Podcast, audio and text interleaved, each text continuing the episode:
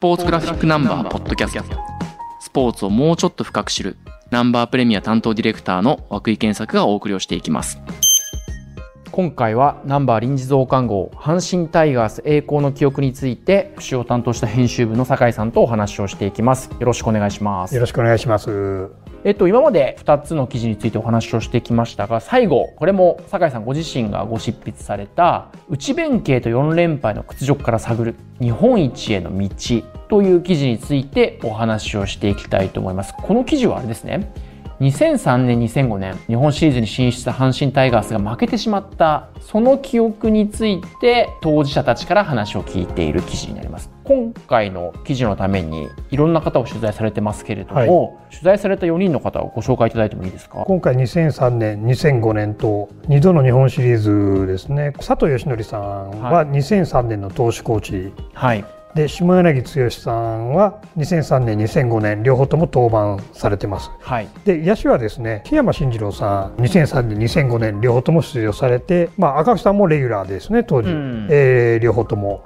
出てます、はい、この4人にお話今回伺いました。豪華メンバー4人です、ね、いや本当にあの時間を取ってくださってあの初めて聞く話も結構多くてですね。でもやっぱりあのその記憶っていうのがすごい鮮明なんですよね。そうですもう20年前。もうそうですね。もう時間があれだけ経ってるのにこう鮮明に覚えてるっていうのは、はい、やっぱりそれだけこのご自身のそのまあ、人生の中で、まあ、深く刻まれてるんだなっていうのを今回改めて感じましたね。うん酒井さんご自身は当時はその日刊スポーツの阪神部の記者として、はい。はい、まあ、特に2005年は、はい、あの現場にいらっしゃったと思うんですけれども、その酒井さんでも聞いたことのない話っていうのは具体的にはどのあたりの話ですか？あの記事に盛り込んでない話でも構わないですけど何かそうですね。あの、実はその2003年もあの日本シリーズは取材の方に行ってまして、はい、そうなんですよ。で第一戦ですね。サヨナラ負けしてるんですけれども、えー、ズレータ選手に左中間を破られてる打球があって、は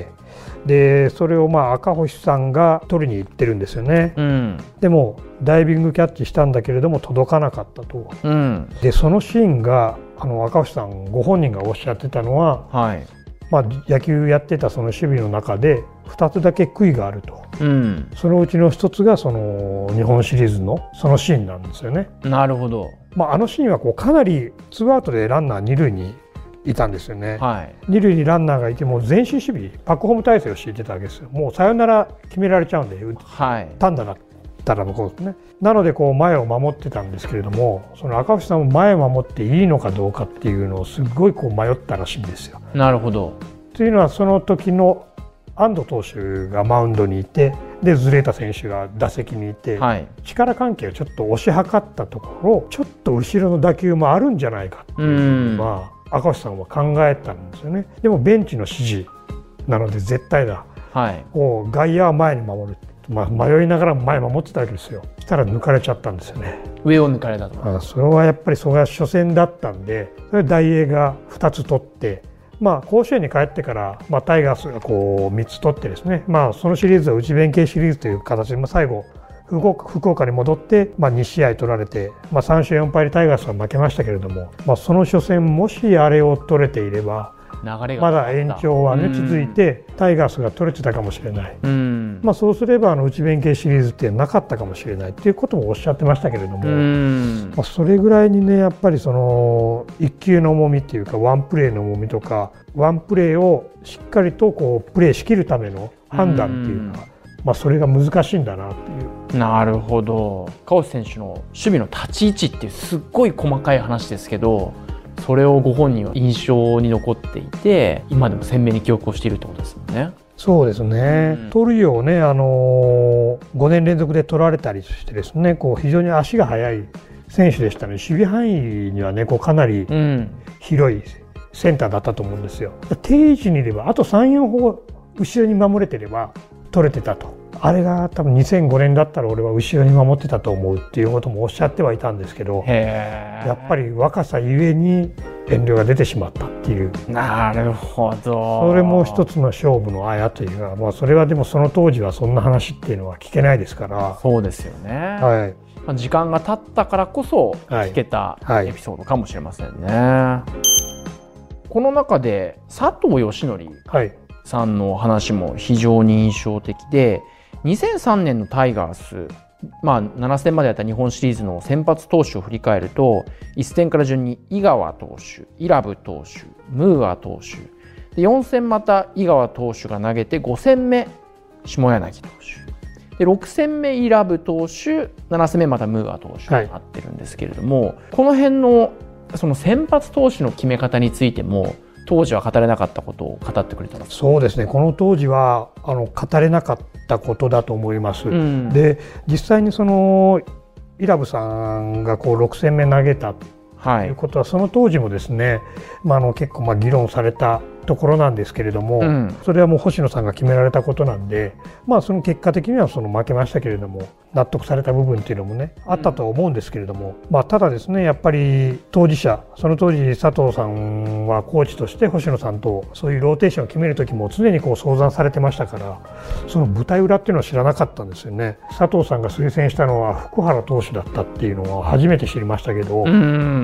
あそうだったんだと。ね、面白いですよね。思いながらでもその星野さんシーズンで頑張って勝ってきたピッチャーでいこうという、うん、この話はね有名なんですよ、うん、でもその前段は知らなかったんですね。なるほど。だそういうところでこう星野さんがこう決断したいきさつっていうのがね分かってより日本シリーズに対する星野さんの考え方というのも、まあ、浮き彫りになったのかなと思います、ね、そうですね。まあ、そのペナントを勝ち取ることと短期決戦の日本シリーズを、あの勝つことの違いみたいなこともこの佐藤さんの当時を振り返るコメントからなんか浮かび上がってきます、ね、そうですね。でも佐藤さんがもう一個悔いが残っているのが第7戦なんですよね、うん、このムーア投手を投げさせたんですけれども、はい、ここも実は井川投手でも良かったんじゃないかっていうのをね心の中でずっとやっぱり思ってらっしゃったんですよ。あそうですかそうなんですよね。まああの結果もう出てますけれどもそのムーア投手が第3戦登板した時にピッチング内容がむちゃくちゃ良かったんですよ。むちゃくちゃ良かったんでもう第7戦の先発はムーア投手にしたんですけれども、うん、まあ、本来エースは井川投手なんですね、はい、でこの年20勝を挙げてますし沢村賞も取ってるんですけれどもこの第7戦も実は井川投手はスタンバイしてるんですよ。あそうなんですかスタンバイしてるんですけどもう点差が離れてしまっても投げなかったんですよ。でもスタンバイするってことは投げられるってことだから投げられるってことはエースでいくべきじゃなかったかっていうふうに佐藤さんはそこはちょっと悔いを残しているんですそれはあの今回ねあの記事の中には盛り込めなかったんですけれども、まあ、そういうふうにその考えて考えていろんなこと考えてそのローテーションとか先発順とかっていうのはシーズンもそうですし日本シリーズも決めると思うんですけれども。まあ、そういうところでもそうですね。その悔いが残ってるっていうのもその決断がすごい難しいんだなっていうのを改めて感じましたね。ちょっと事前にお話を聞いていたら下柳さんからもかなりいろいろなお話が聞けてなかなか記事に盛り込めなかった部分もあったということなんですけれども何か盛り込めずに印象に残っているお話エピソードってありますか？そうですね、まあ、あの下柳さんはですね2005年の話で今回構成させていただいてるんですけれども、はい、あの2003年も先発されててですね。第5戦の第5戦なんですよ、はい、2勝2敗できた第5戦ですね、うん、本当に王手がかかった試合で先発されてですね、まあ、その中でこうおっしゃったのが確か6回だったと思うんですけれども6回にビハインドの展開でピンチを迎えてて、はい、2塁にランナーがいたんですかね。でバッターが城島さんだ城島健二さんだったんですよ、はい、じゃあどうするかっていうのをバッテリーでその時キャッチャーの矢野さんがこうマウンドに行ってるんですよ、うん、行って多分その時のおそらく打ち合わせをしてる。してると思うんですけど結果ボールボールと2球ボールから入ったんですよ、うん、それが計算通りなんですよね。普通ピッチャーってストライクから入りたいものですよね。しかもビハインドでそうですね。それをやったわけですね。で結果3ボールまでいっいってるんですけど、うん、そこから追い込んで最後はフォークで空振り三振取ってるんですよ、うん、でもボールから入ろうとツーボールにしようというふうにそのマウンドで作戦を練って実際こう対戦してやった理由っていうのが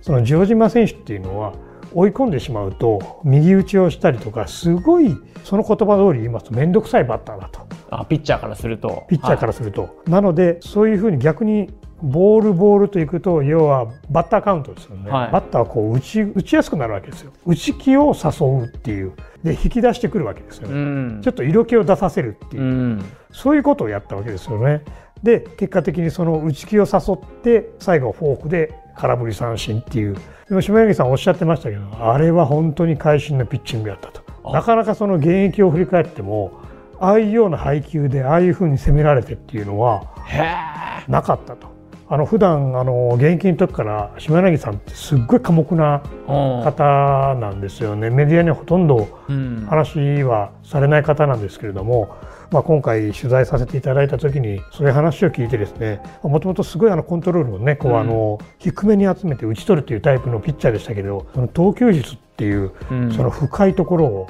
取材で分かってですね触れさせてもらって本当に野球って楽しいんだなっていうのを改めてこう感じる感じさせてもらうような話でしたね。百戦錬磨の下柳さんをしても現役時代振り返って会心のピッチングだったって言ってましたね。阪神若い選手今年は多いですけれども、はいまあ、そうやって大舞台で記憶に残るようなピッチングができるかどうかみたいなものも勝負のあやになってくるかもしれないですね。そうですね。で、この城島選手を抑えた直後に檜山さんが逆転タイムリーを打っなるほどて、。そのまま逃げ切って王手をかけたんですようね。ん。まあ、王手をかけて誰もが俺はいけると思うわけですよ。島柳さんもこれはもう勝ったと思ったうんというふうに言ってますよね。個人的な話で当時僕大学生で京都にいたので、はい関西が阪神で大盛り上がりしてて、はい。この第5戦で勝った時なんかもういけるみたいな感じに大阪だけじゃなく京都でもそうなってたぐらい盛り上がってた印象残ってますね。まあ、島柳さんの話でもう一個いくとこの第5戦のその前ですかね4回ぐらい、4イニング目ぐらいだったと思うんですけれども、えーノーアウトランナー一塁打席に斉藤和美さんを迎えたピッチャー、ピッチはャーなんですね、エースですよね。何をしたかっていうと普通バントで来るい。うん。まだ序盤中盤なので、バントを来る場面のはずなんですけどヒッティングできたんですようん。ショートゴロゲッツーで。もうそれでもうその回はもう全然大丈夫だったんですけれど斉藤和美をゲッツー取った瞬間に日本一になれると思ったとほほ。いうふうに島柳さんはおっしゃってるんですね。うん。何かっていうと、まあ、結局セオリーって多分あると思うんですよ。うん。その当時王さんが監督ですけど、まあ王さんは王さんの考えとしてヒッティングっていうのは何かこう根拠があってされたと思うんですけれどもそういうセオリーから外れたことをしてそれがその失敗して最悪の結果に終わってしまうっていうのは野球の流れがすごいガラッと変わりやすい、うん。それはもうあの島柳さんにとってはそういうシーンだったと自分で感じてですね。でそれをまああの今年交流戦の時にまあ斉藤和美さんと会ったらしいんですけど、はいはいはい。でその時にあれゲッツー打った時もう日本一になれたと思ったわっていうような話を斉藤和美さんにしたんですか？したら斉藤和美さんもバントだと思ったんですよねっていうふうに言ってるわけですよ。そうやってその本当にこう采配一つにしてもそのプレー一つにしてもそのどう判断してっていうのがもう判断一つでこう流れがガラッと変わる。うんまあ、実際にその斉藤和美さんがそのゲッツーを打ったことがその次のねあの城島さんの打席でのああいう抑えたっていうところにもつながってくるわけで、そういう意味でその流れっていうのが斉藤和美さんからの。流れができてて日本一の流れができてたわけですよなのにみたいな。だからだから難しいんですよね。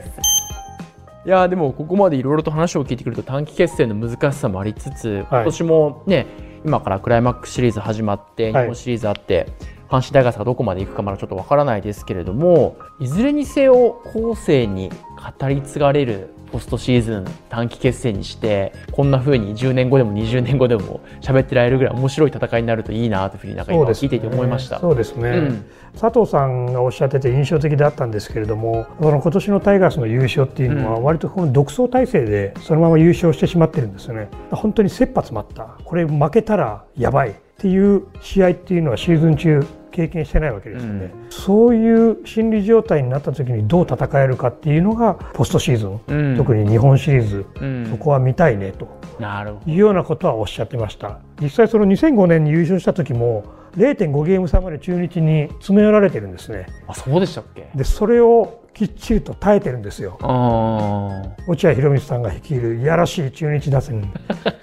それを耐えて優勝してるんですー。ねそういった修羅場修羅場っていうのを経験してない。っうん。ていうのがどう出るかっていうのはそのポストシーズンの見どころの一つになるんじゃないかなっていうのは思いましたなるね。ほど。その辺経験してない選手をいろいろ経験してるコーチ陣、監督がどう導いていくかってところが面白いですね。あと1個だけいいですか、はいまあ、そこで言うとその赤星さんは、うんその逆の見方というかちょっと違った見方をされててですね、まあ、今回そのマジックうん伝統してから選手が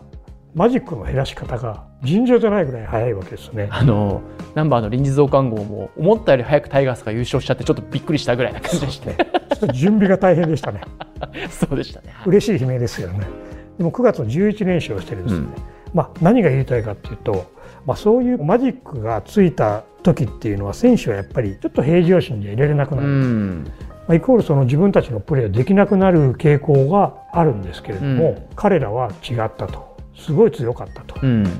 メンタルが強いんだっていう見方をされてました。なるほど。というのは、まあ、2003年ですね。タイガースが優勝した時もあれも18年ぶりの優勝だったんですね。はいで今回も18年ぶりの優勝。状況がすごく似てるんですよ、うん。優勝した選手が誰もいないっていうのも似てます。し、で確かあの時は2ヶ月かかったんだと。赤星さんはおっしゃってて、にうん。俺たちも苦しいんだと。だからすごいんだ。彼らはすごいんだっていう話をされててですね。なるほど。そのマジックがついてからのその減らし方の。だそういう勢いがあるその若さゆえにこう気持ちがぐっと盛り上がれば、うん。一気にいけるかもしれないって。なそういう見方もやっぱりありますよねちょっと書ききれなかった話ですねいやーいやーでもでもねその両方の見方があるっていうのはうん非常に面白いし、まあ、そんな簡単に 予想はできないよっていうことなんですよそうですね。ありがとうございます。酒井さんにお話を伺ってこの臨時増刊号をもう一歩深く読むためのヒントがいろいろもらえたかなと思います。どうもありがとうございました。ありがとうございました。